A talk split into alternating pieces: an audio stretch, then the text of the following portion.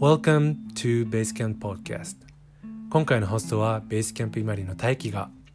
そして今回お招きする特別のゲストは寝床のオーナー美里さんになります。今回のエピソードでは実際にインスタライブで行われた対談を録音したものになります。寝床の誕生秘話であったり伊万里でゲストハウスをする大変さであったりその他にもいろいろなリスナーさんのコメントに答えていく内容になっております。約1時間になりますので少し長いですがラジオ感覚でもしくは BGM のように、えー、聞いていただければ何よりです。それではエピソードをお聞きください。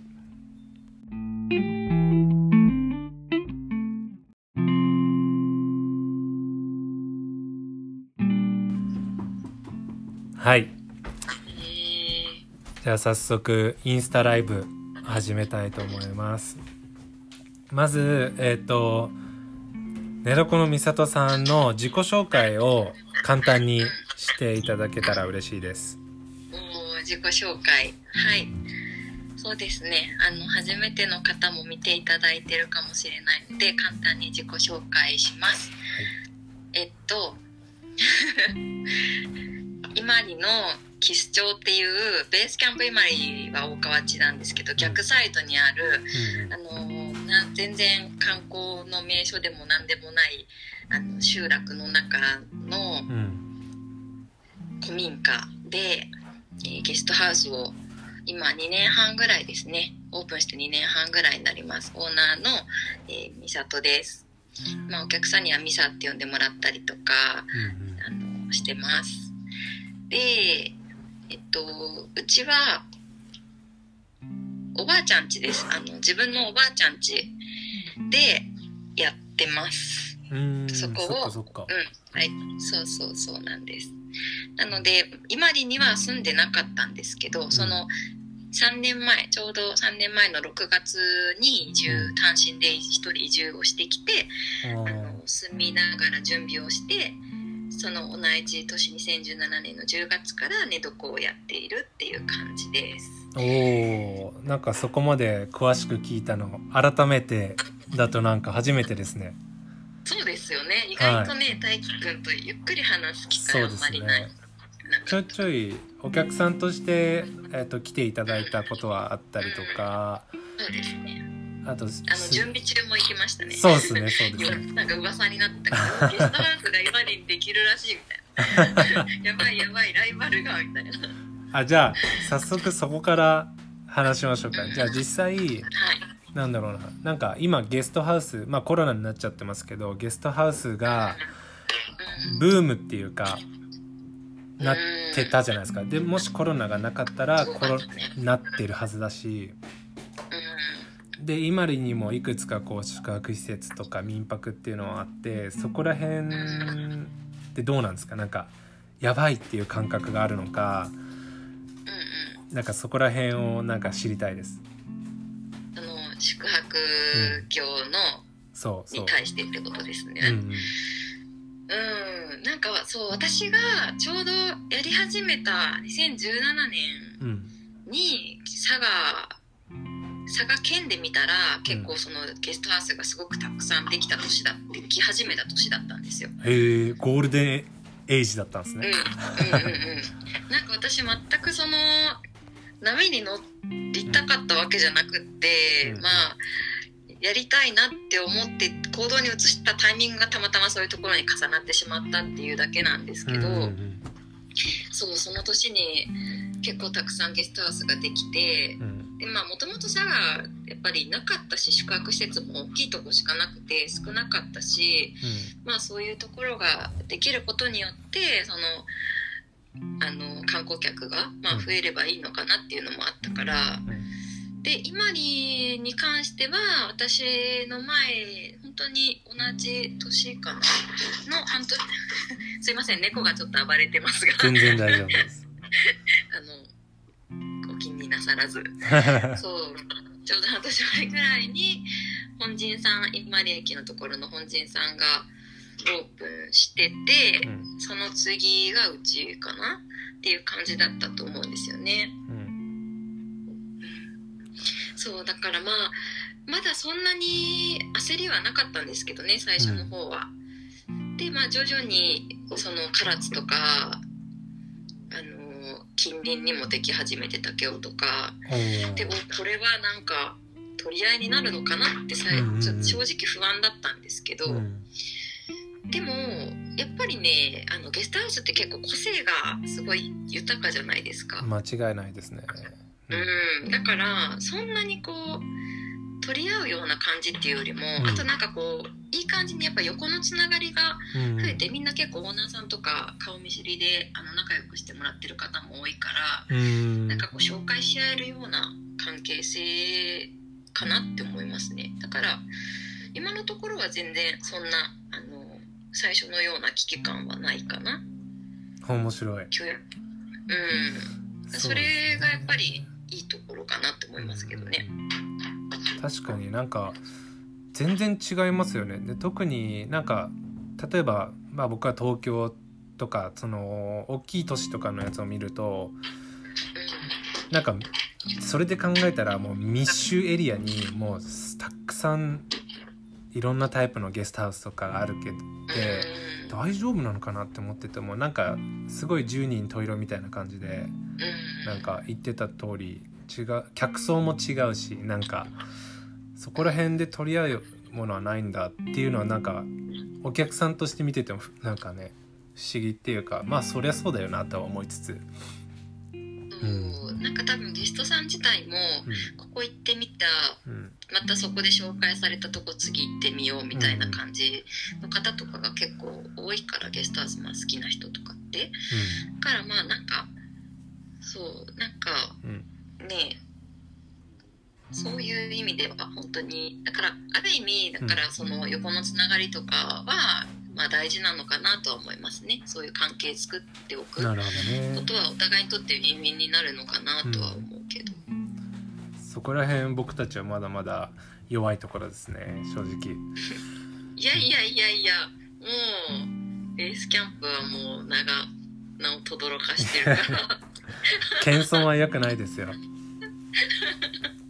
でちょっとね寝床さんのことを改めてググって調べてみたんですがえー、いややっぱりねエディターズサガに載っているあの、まあ、これポッドキャストでラジオの方にも出すのでちょっとまあエディサガのこと知らない人用にも言っておくとエディターズサガっていうのは、まあ、佐賀県にある一番よく知られてるウェブメディアという感じなのでぜひチェックしてください。はい、でそこの寝床に、えー暮らすように泊まる伊万里のゲストハウスって書いてあってうんそれがなんだろう寝床さんのキーワードなのかなみたいなってうんいうのを思ってて。そうですね。うちなんかそのまあ具体的にその許可の話とかにもなってくるんだけどうちはその、ゲストハウスって名乗ってるけどうん。許可上は、えっと農家民宿っていうとあころで産業。のそう許可を取ってるんですよ。うんっていうのもあの寝床来たことある人は分かると思うんですけど、うん。すごい大きなお家で結構しかも古いし、うん。うんそうでなんかやっぱり日本とかまあさうん。そのさ佐賀で見てもやっぱりこういろんな旅館業を取るのって結構難しくて多分ベースキャンプを取ったと思うから分かると思うんだけどすすごい細かい規定がいろいろあってでこの家の規模と古さだとゲストハウスの許可っていうのは取るのが難しかったんですよね。うん。でまあなんかでもどうしてもやりたいしもう場所もここって決めたからいろいろこうできる方法を模索していて、そしたらあのその農家民宿っていうやり方だと、ん。あの佐賀県がそれを推奨してるからこう規制緩和があったりとかして、うん。でその方法だと許可が取れそうっていうのが分かってうん。でそっちにシフトをした。ただまあ名前とかうん。どういうふうに PR していくかに関しては私がまあ自由に決めていいことだと思うので。なるほどね。それでそうそう、まあ、体験型ゲストハウスって言ったり農家民宿型ゲストハウスって言ったりとかして、うん。あの今打ち出しているような感じですね。それって普通のいわゆるゲストハウスと何が具体的に違うんですか？農家体験のやつだと。なんか本来はその農家民宿って実は今にもたくさんあるんですよ。へえ。そう20件ぐらいあるから。そんなに？そうあの多分ね佐賀県では一番多いんです登録数自体は。へでみんなあのグリーンツーリズムっていうあの協会に所属してるんですよね。え。うん。でほとんどの方が第一次産業その農業にあの従事している方ででその傍らやっぱうん農業ってすごいこう四季によってこう収入とかも安定しないしね。暇な時期と忙しい時期ってすごいあるじゃないですか、うんうん。だからそのまあゆゆとりがある時期とかうに、ん。あの体験のそういう宿泊を受け入れるっていね。う、まあ、最だから副収入みたいな感じでやってる方が多いんですよね。とかまあ本当に趣味の一環みたいな感じで。うん。でうちの場合はあのなりわいでやっているんだけど、うん。あの大きな違いはそうあの原則としてその体験が提供できるようにしておくことっていうのがあって。うん。でもともとは農業をやっぱりその農業に関わる体験っていうのが、うん。あのメインだったんだけど今はそこまでのあの細かい規規制はなくって、うんもっと緩くされてるんですよね。なるほどね。で私そうそうそう。そもそも農業をやったことないしうん。なんかそんなに興味もなかったんですよ。今は。結構ぶっちゃけ。好きになってきてるけど。はい。そうそうそう。どっちかというと都会が好きなタイプだったんで、うん。なんかそもそも田舎にこうやって今里に来てるのが自分でもびっくりするぐらいあの、うん。佐賀市が実家なんだけど佐賀市より田舎に行くなんて考えられなかったんですよ。あ実際そこ質問しようと思ってて。うん、じゃあそうなんか U ターンとかなんかなのかなと思ってたんですけどじゃあ佐賀市生まれ佐賀市育ちなんですかね？佐賀まあ生まれはね一応北九州だけども本当に育ちはほほぼ佐賀市で、はい。であの一応大学が福岡だったから、うんうん。福岡に出ててうん。でえっ、と学生時代を過ごして、うん。で途中でワーホリ行ったりとかしてオーストラリアに行ったりとかして、でまたあの留学を機にうん佐賀市に戻ってきて、うん大学の後半は佐賀から福岡に通ってたっていう感じで就職も、うん、一番最初の就職は福岡県ではあったの。すごい田舎の方の福岡県で、うんうん、でもその後はあのその仕事辞めてからはずっと佐賀でまた働いてた感じ、あー。なのでそうまあほぼ佐賀ですね、不思議ですねなんか。うん、なんかすごく。だからもっとゴリゴリ佐賀佐賀っていうかその伊万里地元の人っていうイメージがありました。正直な話そう。はい。馴染んでた。馴染んでた。田舎田舎田舎とか言ったらなんかうん。あれですけど、うん。そうなんか、あね、うわ。猫。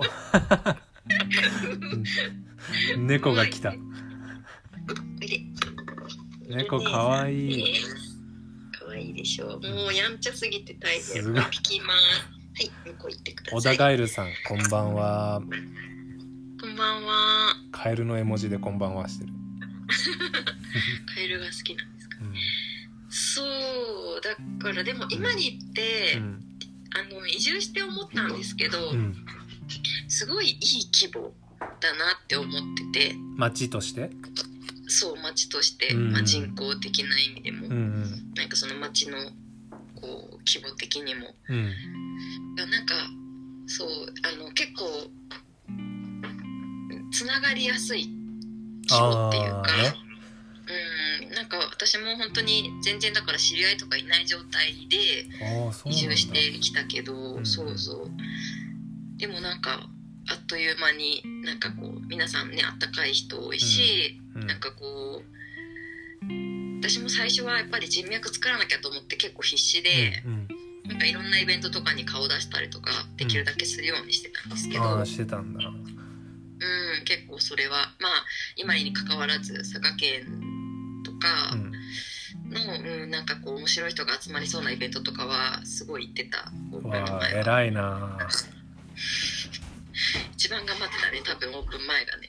オープン前にそれやってたんだ。うんオープン前にやっぱりもう結局自営業をやるのも、まあ初めてだったし、うん。で業種的にもゲストハウスと全く違う仕事してたから、うん。うん全く初心者だったし、もう全く分かんない経営のこととかも全く分からない状態で、うんやってみようってバーって突っ走っちゃったから、うん。とにとにかく人脈作りは大事かなと思って、うん。うわ素晴らしいな。行動力だけはねあるんですよね。ですね。なんかえっともし寝床さんフォローしている方だったらわかると思うんですけどなんかズンバ？かな？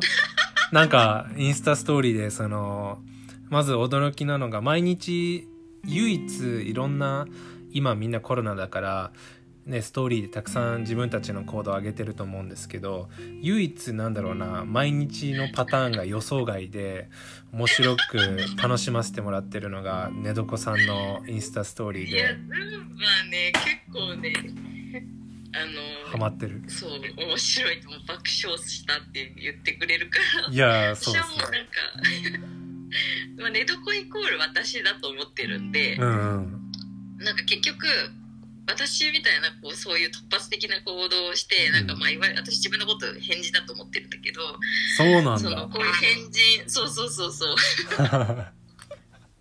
変人に興味を持ってもらって、うん。まあなんか会いに来たいって思ってもらえたらいいんだってなるほどね。そうそうそう。こいつ何なんだって。今 あれがいわゆるそのブランディングっていうかなんすかね？かっこよく言えばですね、うん。そんなあの大輝くんみたいにねその映像でバーンとかかっこよくはできないんで私はもうただただあの変な人だなって。いやー。どんなどんないやこの人そうそうどんなことやるんだろう、うん。次っていう。なんかだって朝ね起きてこうストーリーパッて見てあなんか雨だったけどな鶏飼ってる鶏のなんか卵が3個生まれてましたとかね。なんかそんなの普通見ないよねって思って。うん。いやなんかね本当にあのシェアメイトのねみわちゃんっているんだけど、うん。本当私の生活をずっとこう彼女は忙しくしてるんだけど、うん。あの仕事もあるし、うん。最近私の休業中のその家の暮らしを見てて、うん。なんかこの一日をはいはい。なんかみんなに伝えたいみたいな、うん。こんなに平和で卵とか猫とか、ハーブとかなんか、パンを焼こうとかねなんかねそういう暮らしが私も本当予想外なんですよ、うん、うん。ななんでこんなことになったのか。あ自分でもわからない。そうそう本当にねいやでも私結構性格的にうん。もう好奇心が止まらなくて興味があることがもうすごいバラッバラでうん。何でもかんでも興味を示すから、うん。一つのことをガーってやるのは苦手なの。その大輝くんみたいに映像が得意バーってうん。そのそこを突き詰めるとかは私はあんまりできなくて、うん。ちょこちょここう興味があることをかいつまんでいくのがうん。好きな、まあ、欠点だけど、うん。とは思ってるけど秋っぽいし。うん。でもとりあえずやってみるっていう、なるほどね。うん、本当動画にしてほしいという人がいますね。ありがとうございます。じゃあちょっと大輝くんに撮ってもらおう。ね。いやなんか本当に言ってたのがあのオフレコなんですがえっと実際に例えば一晩泊まってうんあのカメラで追いかけるみたいな。っていうのを言ってたんですけど。ファスティングしながらね。そうそうそう。ファスティングしながら。痩せながら。痩せながら、うん、あ友尻さんが一見おとなしそうなのに話すとすごく楽しいし引き出しの多い美里さん最高っていう声がありますね。最高の褒め言葉ですね。ですね。ありがとうございます。すごい。そうなんかね、うん。私結構学生の時とか超割と地味なキャラだったから、うんうん。多分同級生中学校ぐらいまでの同級生とか結構びっくりしてんじゃないかなと思う、うん。どうしたこいつ。会いました？逆にその昔の友達とかと久しぶりに今になって。それがうん。来てくれたりするの？泊まりに来てくれたり。えーしかもめちゃくちゃ仲いい子とかじゃなくてよ、うんなんかこうやって私がこう SNS とかで配信してるのを見て、あのこういうことやってんだって、あの中学校の時話したことも本当にほぼないぐらいの子たちが泊まり来てくれたりとかして、へえそうすごい面白い。やっぱ大人になって話すとねめっちゃまた面白くって。確かにそれってなんかなんかすなんだろうな。久しぶりに会った人とかうんってなんか何話していいんだろうとかっていうの思ってたら意外とあったらなんかこうなんだろうなリセットされてまたこう新しくと友情が生まれるとかってありますよね。うん、全然違う。やっぱりその中学校のイメージでいるうん。と全然違うしやっぱうん。大人になってるなって感じるしまたお酒とか飲んだりするとね全然また違ううんし、うん。それはでも本当にねあの寝床やっててよかったなって結構思うところで、うん。そういうあの昔の友達とかがうん。会いに来てくれる、うんうん。それは熱いな。うん、あとやっぱ世界中にこう友達ができるっていうね。確かに。あお客さんだと割合的にはどんな感じなんですか？国内国外で。うちはうん。コロナ前は半々ぐらいです。おす50%ごいですねは海外、うん、結構海外の人多かったかな去年の感じで見ると。どうやって見つけてくれるんでしょうかねその人たちは。うちはうん、ほぼ9割方うちの集客はブッキングドットあコムです。ブッキングなんだ。そう。やっぱえね、あの様々ですえよ。様々なんですね。うん。うちホームページもちゃんとあるけど、やっぱり SEO 対策とかちゃんとうん。私詳しくなくてできてないから、まあ日本人の方はホームページ見つけてくれる人もいるけど、うん、どうしてもブッキングの方が先に出ちゃうんですよ検索そうですね。まあしょうがないですよねあれは、うん。だからまあそこに頼ってる部分はあるかな、ん本当は自分で自力で集客できたら一番いいんだけど、うん。海外の方との会話はどうしてるんですかっていう声がありますが、会話はうん、英語ですね。会話は基本全然そんなあのペラペラではないんですけど一応留学歴もありまして。なその、うゲストハウスを始めたかったきっかけ理由の一つも、うん。その国際交流がしたいっていうのがうん。根本にはあってそうなんかその留学とかしてやっぱもっと海外とか旅行が好きなんですけど特に海外旅行が好きで、でなんかいまあ暇とお金があればいろんな国に行くんだけどうんうん。でなんか日本に帰ってきて、まあ、仕事とかし始めたらやっぱりなかなか行く時間がなくなってただまあなんか出張とかが多かったから仕事で。うんうん。でなんかその自分でこうシフトとかを調整してこう前乗り東京とか行くなったら前乗りとかしてでもお金は節約したいから自自費の時は。うん。ゲストハウス泊まってたんですよ、なるほどね。うん、そしたらこういろんな国の人がいてあの共有スペースとかに。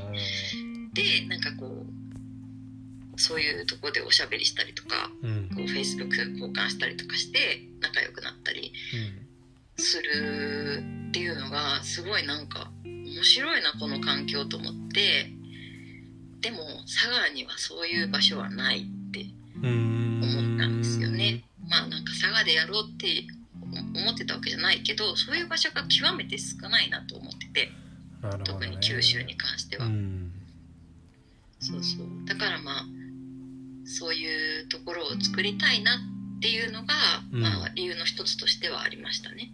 うんえ作ったのって基本 DIY とかなんですか？あさきちゃんから途中参加2人レアだねということで。今日はつながりをさきちゃん。そう。どうやって作ったんですか？業者さんとか。うん、業者は、うん。あのーまあ板を畳を板張りに変えるとかうんに関しては入ってもらったんだけど、うんうん。本当にそれぐらいであとは DIY ですうちも。ただ私全然知識もなかったしまあ体育もだと思うけど、うん。なかったしまあ言っても女一人でどこまでできるかって感じだったんでそうこれは人の手を借りたいと思いましてうんであの Facebook で、うん。あの募りました。DIY 合宿っていうのを組んで。おお面白い。なんだそれ。そう。あの2泊3日うん。合宿形式でご飯は出します。うん。ただあの手伝ってください。っはていう感じでうん。募ったんですよ、ん。仲間を。あはい。そう。それで結構ねあの集まってくれて、えー、どれぐらい来たんですか？どうかな入れ替わりではあったけど、うん。20人ぐらい来た。すごい。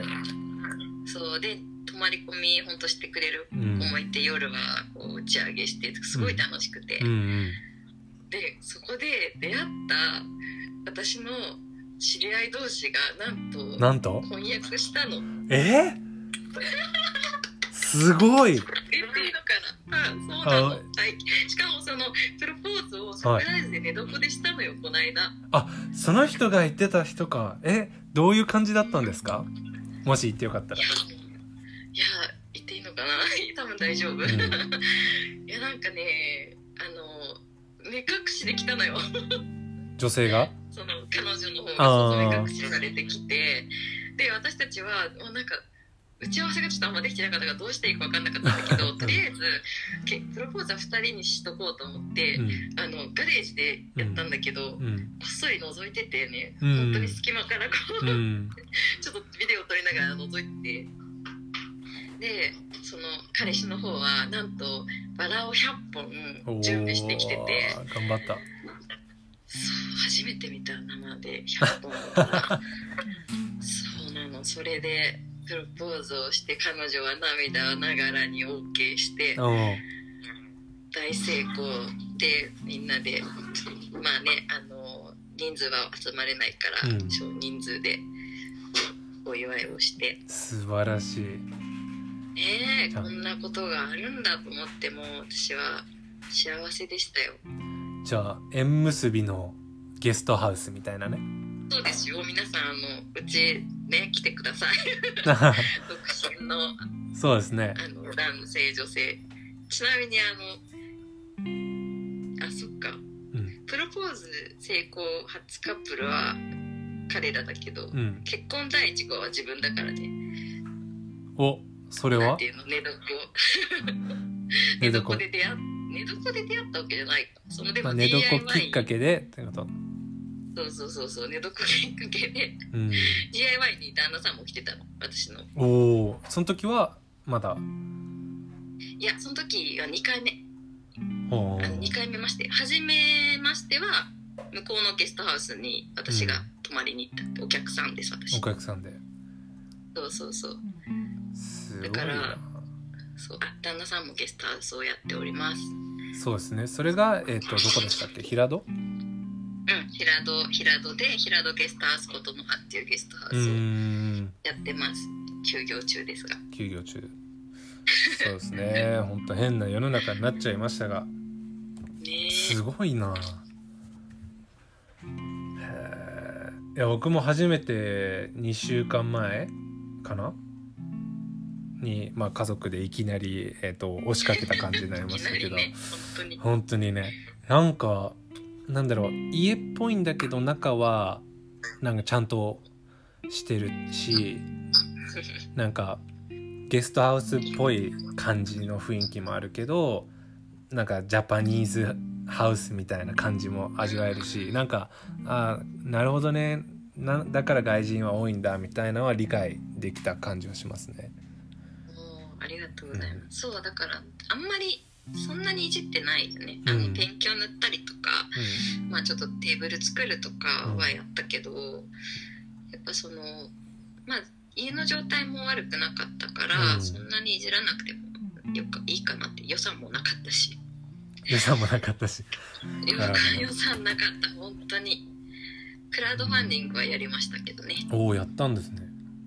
うん。やりましたすごいな。なんか助けてくださいっていうなんていうのかな。そういうのを言うのが上手なんですね。ね あのね合宿合宿のアイディアもそうだし。ああでもそうですね、うん。やっぱりできないことは人にその時は頼れてました。私結構なんか何でも自分でやっちゃうんだけど、そこに関してはもうできないうん。と思ったし、はい。時間も私そのゲストハウスやるって決めたのが、その2016年のうん。10月だったんですけど、絶対1年で開けるって決めた決めてたからああなるほど。オープンはそのやるって決めてから絶対1年でオープンするって決めたから、そこに向かってもうできることは何でもやろうと思って、うん。やっぱり、うん、人の力を貸していただけましたね。はあ。僕たちはベースキャンプイマリはほぼ自分たちでやったんでなるほどな。いいやいやいやそういう人に助けをこうちゃんと言えるっていうのは一つの才能っていうかタレントだと思うので素晴らしい。あー。あれなんかインスタライブってなんかちょっとボタン押したらなんか過激に反応しちゃうからどうすればいいんだろう。過激に反応しちゃう。んなかよくわかんない。ああオッケーオッケー。でなんか事前に質問を集ってたんですけど来てますか？それがねえっと僕が iPhone 携帯2つ使っててああ見れない。そう見れないっていう。だからどうしよう。非常にな非常にジレンマが peux me passer ton portable? Je peux voir euh, Basecamp euh, no compte ちょっともう一つの携帯を手にしますその質問が見れるまでちょっと違う話でましょうかえなんか寝床さん誕生秘話みたいな今だから言える今だから暴露できるみたいなストーリーなんかあったら欲しいなと思って、誕生日はね、なんだどこまで遡ればいいんだろうね。うーんあー。あーでもなんか今だから言える。うん。なんかちょめちゃくちゃそうあでもなんか直結するわけじゃないけどこれも後押ししたぞっていうのは一個あって。うん。あのなんだろう寝床をたん、そのゲストハウスをやりたいって動いてる時に、えっと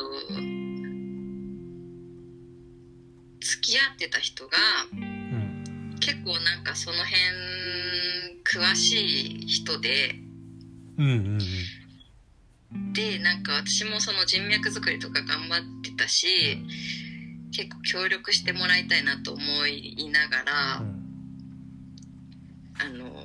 なんかいろいろこうそういうワークショップとか連れてってもらったりとかしてたんだけど、うん、なんか結果的にめちゃくちゃめちゃくちゃ何ひどい振られ方をしてああなるほどね。で絶対見返してやると思って。思って結構それあの拍車をかけた感じ。なんかもう絶対名を轟かしてやるからなみたいな。覚えとけよみたいな感じでね。思ってそう。でなんかねあそうそう。結果的にね、あの大輝くんは知ってるのかわかんないけど、ううんちあのオープンの時にうん NHK の番組に密着されてて。えー、知らなかったです。あの今はもう終わっちゃった番組なんだけど、うん。U29 っていう、うん。頑張る20代を応援するドキュメンタリー番組で、えー、最高。そうなんかまあかっこよく言えば「情熱大陸」みたいな全国放送だから。おおすごい。そうで30分私だけみたいな。うそそうそう。そうそのオープンの時に、うん。それにちょうど密着をされていて、はい。でオープンの時年のうん。12月にそれが放送だった。の全国放送で。そうそれで、うん。結構今里の人とかもみんな、まあもちろんなんか「え今里のキスが出るらしいよ」みたいな感じでまずざわざわするじゃん。まあそうねそうそう。でなんか多分ホームページとかも今里氏とかも上げてくれてたりうんとかして。でれで多分結構みんな興味持ってくれたりなんか私のこと知ってくれたうん。と思うんだけどまああの今に関わらずうん。だけどいまだに言われることはある。なんか見てたよ。ことあるとか。そうすそうあれで見て気になってね全国放送のインパクトは半端ないな。うんまあうん。ねそう生きている中でそんなことがあるなんて思いもしなかったし、うん。確かに録画があれば見たいっていう声ですが。なんかね前には YouTube で上がってたんだけど、うん。今どうなんだろううね、ん。私もあの CD ロムかなんかはあるけど自分が全然見てないけど。今度あれしましょう。あの寝床で閲覧会 閲覧会。ババーベキューしながら。いやー私でもあれもうそんなに見たくないんだけどな。あそう。じゃあベースキャンプ今里で閲覧会を勝手にするかもしれないです。それはどうぞどうぞ。おでもわみんなに言われるけど全然あのそれで予約増えたとかなかったの。あそうなんだ、そう。なんかねあれうんまあ番組の趣旨がその頑張る20代を応援するっていうあ趣旨がコンセプトがあっーて、うん。であのまあ編集がね単純に私が勝手に思ってるだけかもしれないけど編集のされ方があのこれはあうちに来たいとは思わないって思った。あー。なんかやっぱりこう失敗とかをすごい映すのよ。まあそうですね。そういうの好きですよねそうそうそうそう、うん。ダメな部分を結構、うんあの編集されてうん。集められた感じだったから、これを見てなんか予約して行ってみようってなるかっていうとならないんじゃないかなって思ったし、うん。だからなんか応援メッセージとかめっちゃ届いたのうん。うん知らない人からね。そうなんかとかアドバイスとか。こうした方がいいよって、う。ん。しかも別にゲストハウスの人じゃないからねそのアドバイスくれる人、そうですよね。えーって思ったけど。そうそういうのがしょっぱなあって、うん。なんか結構こんな感じだった、うん、あでもいいなんだろうなこう認知のブーストっていうかまあ初動としては完璧ですよねまあ結果的に本当、うん。そうやって今も言ってくれる人がいたりとかするから、うん。まあよかったのかなって思うけど、うん。確かにな。素晴らしいねいつか全国うちもついたいな。あでちなみにじゃあ、えっと質問。3つい。ただいているので、おーえーいきありがたいうと思いとございます。まず1つ目が今里で宿泊施設をやりたかった理由が聞きたいということなんですがこれさっきちょっと言ったかもしれないけど簡単にまとめると何ですかね。えっと 実は今里でやりたかったわけではありません。結論から言うと。条件が揃ったっていうかうん。私本当に最初うん。田舎には行きたくなかったから探しより。うん。だから都会でやりたくて、ん。福岡とかで最初は物件を探し始めた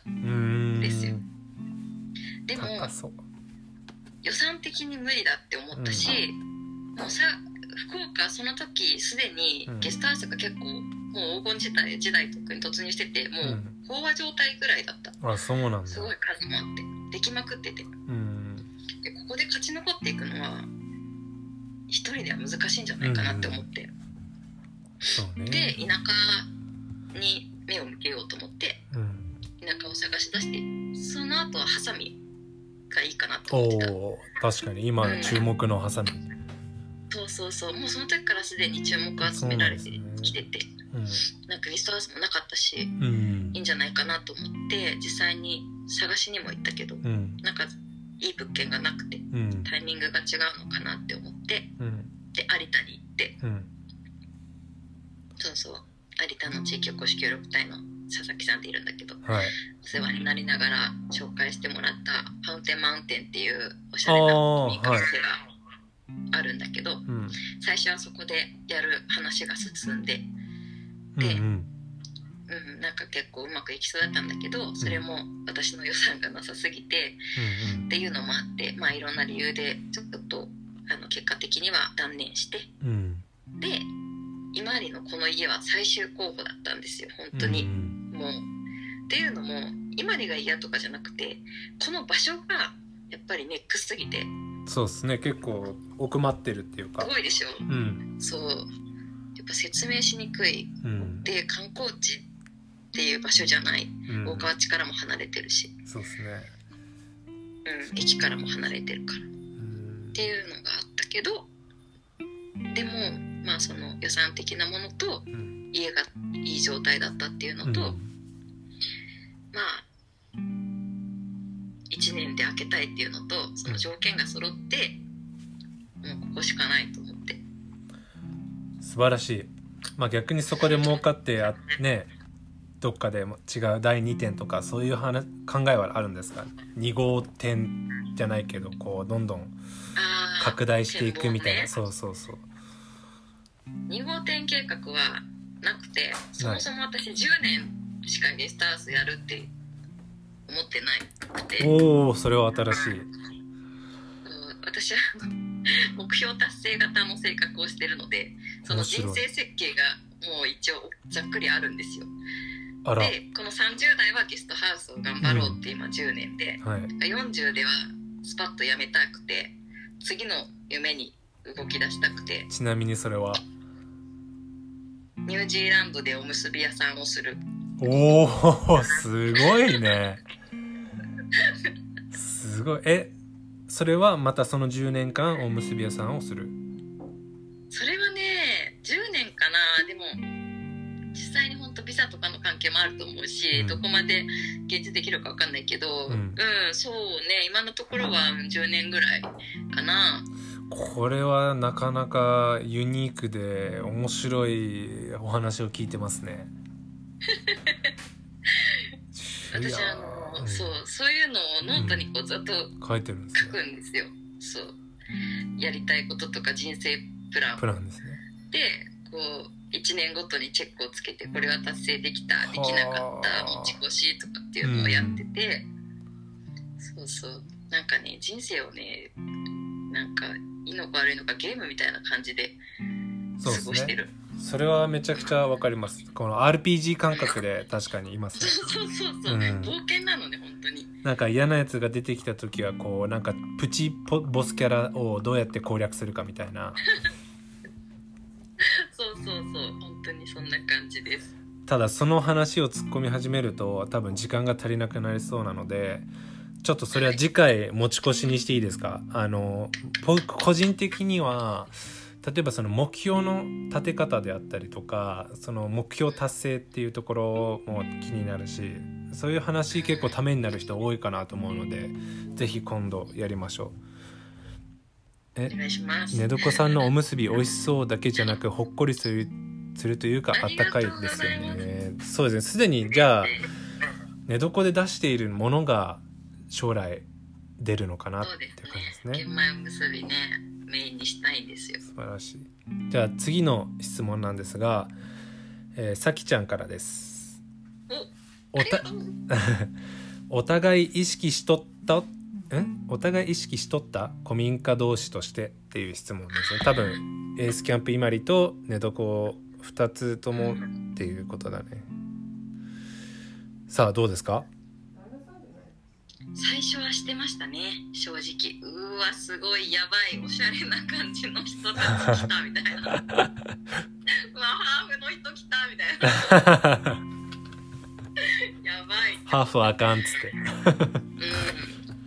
ん。そう本当になんか作ってるのとかうんやっぱり結構見てたし、インスタで様子見たりとか。うん。そう。でも実際その会いに行って、はい。なんかこのファミリーを見て、うん、あなんか仲良くできそうだなって思った、うん、なるほど。よかったよかった。敵にならなくて。本当に本当に。いやでもそうですね。ね。やっぱり地方であるからこそこうあんまり近い似通った業種だともうなんか仲良くなれるっていうか近づけるかもう遠ざかるか。っっていうか、うん、結構極端ですよね。どうでした？大樹さんは。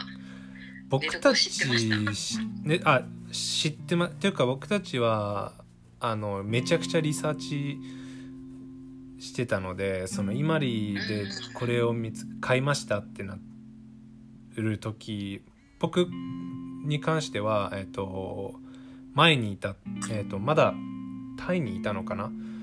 前職で。で、まあ、両親が、まあ、こういうのがあるんだけどみたいな話があって。で実際に買ったのが1月後半か2月上旬かぐらいなんですけど。でその決まってからそのもタイから日本に帰国するっていうの分かっててそのでもめちゃくちゃリサーチしたんですよ。イマリのそれこそ観光客数であったりとかっていうそういうデータもそうだしあとはどういう人がいるとかどういうゲストハウスカフェなんちゃらなんちゃら。だからある程度知っておかなきゃいけない人の名前とかキープレイヤーとかっていうのは抑えてました。ただ、いえいえただあのぶっちゃけ意識するとかはなくてなんだろう。なんか僕たちも飲食飲食まあカフェ兼宿泊なんでまあ初めての試みだからなんか他人を気にする暇なくてなんかやってればいいかみたいな。うん。確かに。そう。ないよねそうですね。まあその違う事業もやってるからなんかそこでっていうのもあったしただ、気になるようになったのは逆に最近かもしれないですね。なんか今になってまあそのルーチン化っていうか、まあ、アルバイトもいたりするようになった時に余裕ができてきてあみんな他の人どうしてんのかなとか、まあ、単純にメニューどうやって作ってるのかなとかえっとそういうもの普段見えてなかったものが見えてくるようになった感じだからでもなんか古民家同士意識とかそんななかったです。良くも悪くもね。はい。うん。だから行きたかったっていうのはあったんでこの前行けてマジでよかったっていう。はい。ですです。でもう一つの質問がこれさっきも言ったことだからあれなんですけど旦那様旦那様も別の場所平戸でゲストハウスをされているとのことで慣れ始めとかもしよかったらっていうことなんですがこれはもうさっき言ったからいいですよね多分ね。うん。はい。そんな感じです。そんな感じですいやなかなか面白いな。いやなんかなんだろう質問とかいろいろこうちょっとたまに左見てるんですけどあの左にちょっとメモメモ帳っていうか左 パソコンを置いてあのそうメモとかこう用意してたんですけどなんかそんなに必要ねえなみたいな。そうなんかどんどん話してくれるから。そうね話すの好きじゃないとゲストハウス結構大変だからね。うんそうですね。あじゃあ結構そのなんだろうお客さん来た時に絡むっていうか、うんうん、交流はあるんですか？そうですね。私ね本当にずっと接客の仕事をしてきてるから、うん、前の仕事も、うん、だからやっぱりなんかその人と接する仕事しかもうできないなって思ったんですよ。なんかこうパソコンでカタカタして事務仕事とか多分できないタイプで。もう多分そうそうあの人と接する仕事しかできないなって思ったし、うん、なんかゲストハウスってこう初めましてがほとんどだけど、いきなりねまあもちろん泊まるから一晩一緒に過ごすわけで、うん、なんか結構密な感じのじゃないですか。接客の中でもかなり濃い感じ、ねうんうんうん、一緒に飲んだり食べたりするし、うん、でだからなんかそういうのがそのやってみたかったっていうかっていうのはあったんですよね、始める前に、うん、そうでもいざ実際にやり始めるとこれがまあ結構大変でして。そうですね。見えてなかったところが見えてきて。そうそう。やっぱりねうちあの2階が住まいなんで、うん、プライベートまあ一緒なわけですよねその仕事場と家が。うんうん、うん、だからなんか結構そのやっぱりお客さんがいるとこう完全にオフな感じではないし、うんなんとなくやっぱり気をこう張ってるっていうかそういう状態が続いて、うん。結構ね1年ぐらいで結構疲れて。早いねそれでね、うん。あのなんだろう。いい感じにこう途中でフェードアウトするような、うん、技術を身に身につけたっていうかやっぱ距離感も大事だなって思い出しましたね。ねですね。うん。うん。一番理想とするのはやっぱりお客さん同士があの仲良くなってもらったり楽しんでもらったりとかすることだし、うんそうだからまあ私がいなくてもとか結構スタッフうちもそのフリーアコモデーションって住み込みのスタッフがいたりするんだけど、その子とかがいる時はすごく本当に助かってう、ん。なんかこう仕事をしてほしいっていうよりはそのコミュニケーションをお客さんと取ってほしいっていうなるかほどね。それめちゃくちゃわかるな。そうそうそうそうそこやってくれるだけで本当に助かってた、うん。それは旦那さんといつも話してる。うん。確かになんかそれすごい共感できてうん。そのまだうちも、えっと、ゲストハウスっていうか泊まれる部分では去年の11月ぐらいからだからそんなにお客さんが来る前にこうコロナになっちゃっててだからうちで言うと古民家カフェの方の話になっちゃうんですけど要はなんだろうなお客さんこう入ってきたらまあ一人であの話しかけてこないでみたいなオーラの人はすぐ分かるからいいけど結構こう入ってきてなんだろうなこうコミュニケーション取りたいみたいな方が多いからそうその時になんかバイトの子がこう積極的に行ってほしいんだけどなんかねっていうのがあるので結局それでそういう人たちと話しちゃってなんか本当はパソコンでやんなきゃいけないことがあったのにみたいな。で夜に そう夜に作業することになってっていうのはある。そこのフェードアウトがなんかね難しいですよね。そこの技術教えてほしいですだから、うん。いやもう普通に。うん、じゃあ出ますみたいな。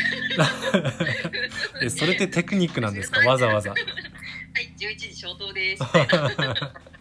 あそこら辺のあるんですか？ルールってやっぱり、ありますあります。うち消灯11時うで、ん、朝は別に何時にチェックアウトしてもらっても構わないんだけど、うん。私全然起きてないんであの、7, 時7時とかに出られても起きてないんで 見送らないみたいな。めっちゃマイペースですよ。あだからパジャマで起きてきて「うんうんもう行くんですか? 」ウありがとうございますみたいな。ありがとうございます。めっちゃ寝起きでボッサボサで。うんちょっと待ってね。あとね5分ぐらいなのでちょっとコメントがなんかな？めほんと住み込みたい。あさきちゃんですね。おいでよ あとは日本は何？日本はおもてなしの心があるから気づかれそうなおさら。うんそれはあるな。あれそうですね。そうですね。多分みんな結構本当にねゲストハウスなんかやっぱりやりたいっていう子とかもこう来たりするんですよ。まあなんか相談にっていうかうん。どんな感じかなとかっていう感じで。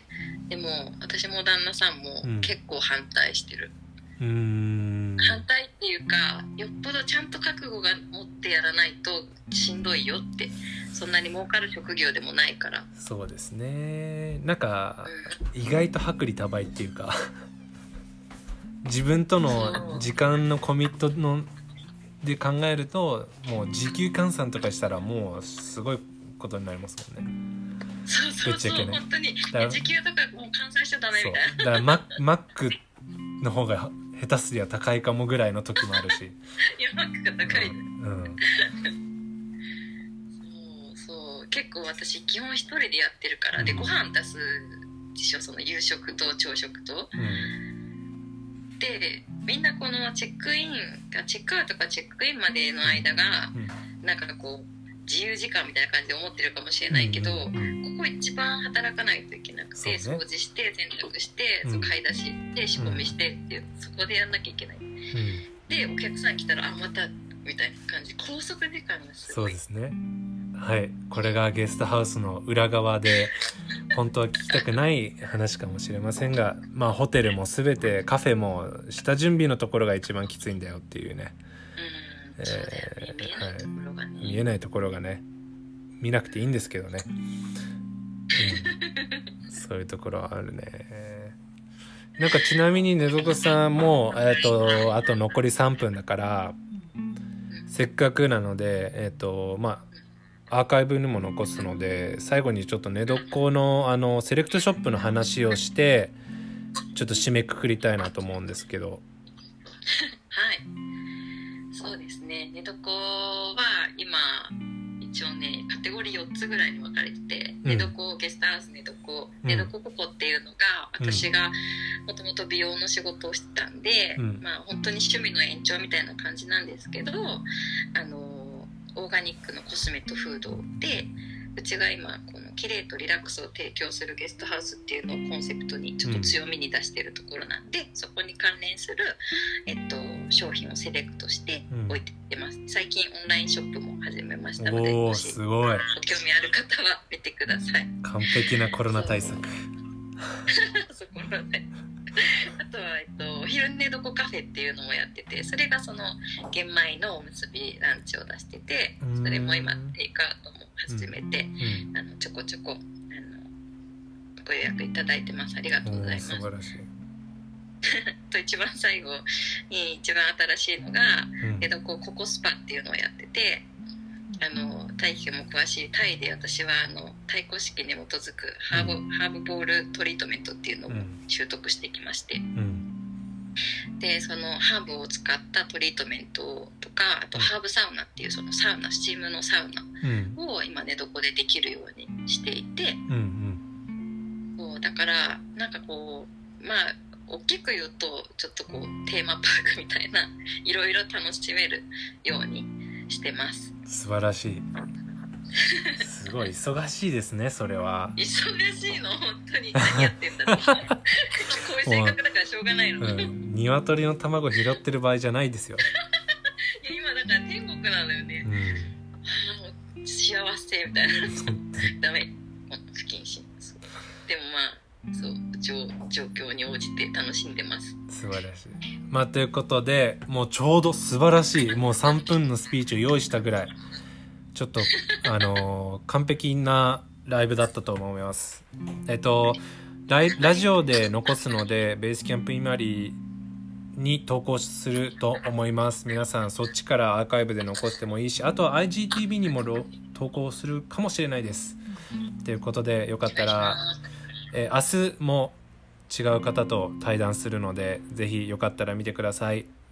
ということでライトさんです。はい移住に関してね詳しい詳しい人です。えーじゃあということで皆さんありがとうございました、はい。バイバーイ。ありがとうございました。皆さん